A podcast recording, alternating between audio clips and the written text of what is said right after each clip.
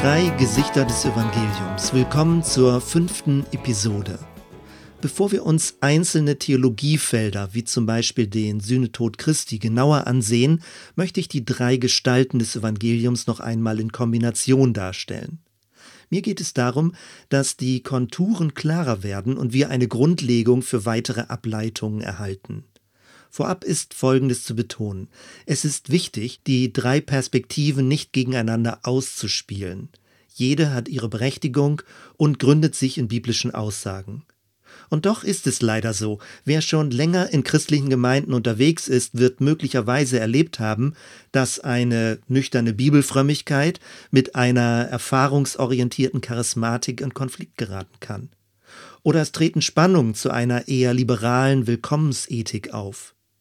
Je mehr man aber diese drei Typen des Evangeliums versteht, desto weniger werden aus Unterschieden Abgrenzungskämpfe. Natürlich kann man spätestens jetzt kritisch anfragen, ob es denn nicht nur ein Evangelium gebe. Paulus schärfte den Galatern ein, an kein anderes Evangelium zu glauben und sich auch nicht durch Abweichungen verwirren zu lassen. Diese Warnung gilt bis heute. Offenbar ist es aber so, dass die Bibel eine Fülle von Material liefert und dass jeweils andere Bibelstellen in unterschiedlichen Kulturen Resonanz auslösen. Die drei Gesichter des Evangeliums antworten auf drei kollektive Tiefenstrukturen. Tiefenstruktur meint, dass dadurch soziale, psychische und spirituelle Handlungen unbewusst gesteuert werden. Es gibt Kulturen, die kreisen vorrangig um Freiheit und Schuldfähigkeit des Einzelnen. Hier nimmt das Evangelium die Gestalt der Vergebung und Befreiung von Strafe an. Andere Kulturen kreisen um das Gefühl der Bedrohung und der Angst vor Schicksalsmächten. Hier nimmt das Evangelium die Gestalt von Bevollmächtigung und Sieg über das Böse an. Und noch andere Kulturen kreisen vorrangig um das Thema Schande und Scham im Beziehungsumfeld. Hier nimmt das Evangelium die Gestalt von Annahme, Wiedereinsetzung und Würde an.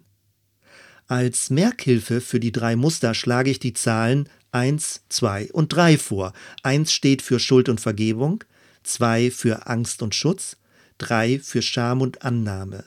Das möchte ich kurz genauer erläutern. Erstens. Das Schuldvergebung-Muster hat eine Einserlogik. Es gibt eine Wahrheit, eine Ordnung, ein göttliches Recht, klare Gebote. Sünde ist eine Abweichung von dem einen. Es gibt Regeln und Grenzen, Eindeutigkeiten, Definitionen und Richtigkeiten. Weil Gott einer ist, ist er zugleich Richter und Erlöser, zugleich Gerechtigkeit und Liebe. Auch der Mensch ist einer, individuell verantwortlich und zugleich Teil einer gefallenen Menschheit. Zum Schuldvergebungmuster gehören auch die Begriffe Übertretung, Gottes Zorn, Gewissen, falsche Taten, Fakten, Fehlverhalten, Verurteilung, Strafe, Opfertod, Stellvertretung und Freispruch. Die Einserlogik zielt auf die eine Wahrheit, auf dogmatische Klarheit, auf richtig im Gegensatz zu falsch, auf Recht und Gerechtigkeit und auf die Rechtfertigung des Sünders. In letzter Konsequenz ist es das Sprachbild eines göttlichen Gerichtes, exakt, unbestechlich und unerbittlich. Man kann sich ohne Mühe ausrechnen, wie leicht diese Denkform abgleiten kann in religiöse Rechthaberei, spitzfindige Bibeldiskussionen, moralische Kontrollstrukturen und subtile Verurteilungen anderer. Umgekehrt ist es gerade diese Gestalt des Evangeliums, in der Gnade als völlige Entlastung von Schuld und Reinigung von aller Ungerechtigkeit erlebt werden kann. Zweitens. Das Angst-Schutzmuster hat eine Zweierlogik. Als Christ befinden wir uns in einem unsichtbaren Kampfmodus. Licht und Finsternis, Gut und Böse. Theoretisch hat Christus zwar gesiegt, aber die tägliche Erfahrung zeigt, der Sieg über bedrohliche Umstände muss immer neu errungen werden. Die Welt ist zweigeteilt. Du musst dich immer neu positionieren, ein täglicher Überlebenskampf.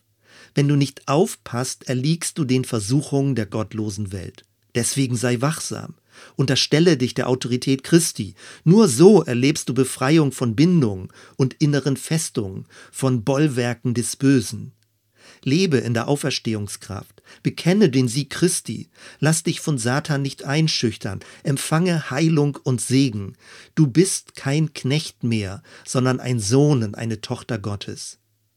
In dieser Denkform spielen im negativen Sinne Flüche, Zauberei, Schicksalsschläge, Krankheiten und Misserfolge eine Rolle. Positiv geht es um Segnung, göttliche Kraft und Schutz, Zeichen und Wunder, Autorität über Versuchung und um ein erfolgreiches Leben. Auch hier kann man sich ausrechnen, wie schnell diese Denkform in Konfrontation zur Umwelt gerät. In so einem dualistischen Weltbild ist das Böse draußen. Man muss expandieren und es besiegen oder zumindest zurückdrängen. Früher wurde dazu auch Gewalt angewendet. Wenn es ganz schlecht läuft, führt dieses Muster zu einer religiös verblendeten Aufgeladenheit, Selbstüberschätzung und Übergriffigkeit. Umgekehrt ist es gerade diese Gestalt des Evangeliums, in der Gnade als befreiende Kraft und praktische Hilfe erlebt werden kann. Gnade als göttliche Energie, die mich aufrichtet und trotz aller Schwäche stark macht. Drittens das Schamannahmemuster hat eine Dreierlogik. Die Drei steht für Gemeinschaft, wechselseitige Verflochtenheit, Familie. Die Drei vertritt nicht den einen Standpunkt wie die Einserlogik. Sie hat auch keine konfrontative Energie wie die Zweierlogik. Stattdessen geht es um Harmonie und Einklang in der Verschiedenheit. Im Neuen Testament wird das Ende der Zeit als ein göttliches Fest mit Menschen aus allen Völkern und Nationen beschrieben. Das Schamannahmemuster denkt nicht vom Einzelnen, sondern von Beziehung. Es ist von der Struktur her relational. Der Wert von Einzelpersonen ergibt sich aus ihren Beziehungen. Beziehungen in vielfältiger Form. Vater-Kind, Mann-Frau, Herr-Sklave, Alte und Junge, jeder hat in der Öffentlichkeit eine zugewiesene Rolle. Zu diesem Sprachbild der Community gehören die Begriffe Loyalität, Allianz, Treue, Respekt, Rücksichtnahme, Sensibilität, Gastfreundschaft, Ansehen, guter Ruf, Würde und Bekanntheit, aber auch Unehre, Erniedrigung, Beschämung, Makel und Blamage.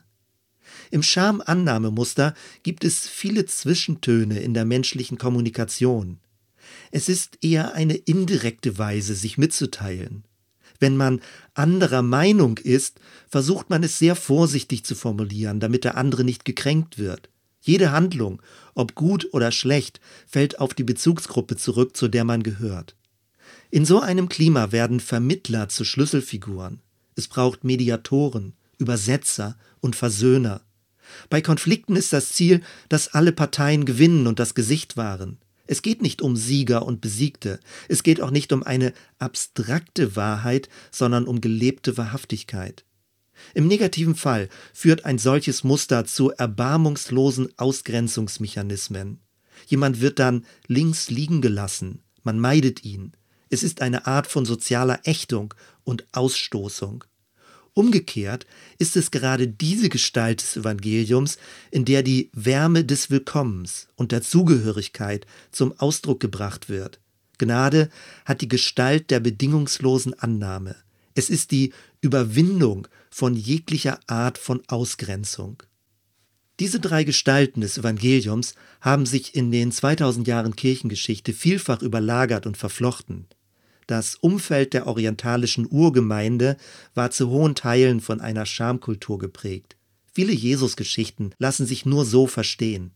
In der frühen Christenheit mit ihren Untergrundkirchen lag die Betonung auf Tischgemeinschaft und Verlässlichkeit. Die Gemeinde wuchs durch radikalen Dienst an den Ausgestoßenen. Als die Kirche in der griechischsprachigen Welt mächtiger wurde, verstärkte sich das Angstschutzmuster. Es ging um Expansion, Gottes Königreich auf Erden, Eroberung der damals bekannten Welt, die Kirche als Akteur in einem kosmischen Kampf. Parallel dazu entwickelte sich im vierten Jahrhundert mit dem Kirchenvater Augustin das Schuldvergebung-Muster. Christliche Theologie und römische Gerichtsbarkeit überlagerten sich. Um das Jahr 1000 entwickelte Anselm von Canterbury eine Theologie, die sich wieder stark im Scham-Annahmemuster gründete. Nur so lässt sich die sogenannte Satisfaktionslehre verstehen. In der nächsten Episode mehr dazu. 500 Jahre später griff Martin Luther auf Augustin zurück und verstärkte erneut das individualistische Schuld-Vergebung-Muster. In der Aufklärung wurde es säkular verlängert, das Mündigsein des Einzelnen und die Abgrenzung von kirchlicher Bevormundung wurde betont. Anfang des 20. Jahrhunderts brach die sogenannte Pfingstbewegung auf und reaktivierte das Angstschutzmuster. Weg von einer abstrakten Orthodoxie hin zu mehr Erfahrungsglauben, übernatürliche Wirkung und ein erfolgreiches Leben. Gegen Ende des 20. Jahrhunderts machte sich erneut eine Verschiebung bemerkbar. Viele Zeitgenossen sind zwar spirituell suchend, haben aber wenig Bezug zu einer Christlichkeit mit einer Einserlogik. Teilweise suchen Leute nach esoterischen Erfolgsenergien gemäß der Zweierlogik. Es scheint aber so, dass postmoderne Strömungen am ehesten im Dreiermuster ticken. Es geht um Pluralität, um Beziehungen, unterschiedliche Perspektiven und Kontexte und um ein Willkommen des Verschiedenen. Wie sehen Gemeinden aus, die wie Jesus radikale Tischgemeinschaft leben würden? Gemeinden, die weder von einer Einser-Richtigkeitslogik noch von einer Zweier-Konfrontationslogik, sondern von einer Dreier-Willkommenslogik geprägt wären. Gemeinden, die dadurch leuchten, dass sie soziale Versöhnungsprozesse in einer zerrissenen Gesellschaft auslösen. Soweit erstmal. Wir hören uns bei der nächsten Episode. Bis dann.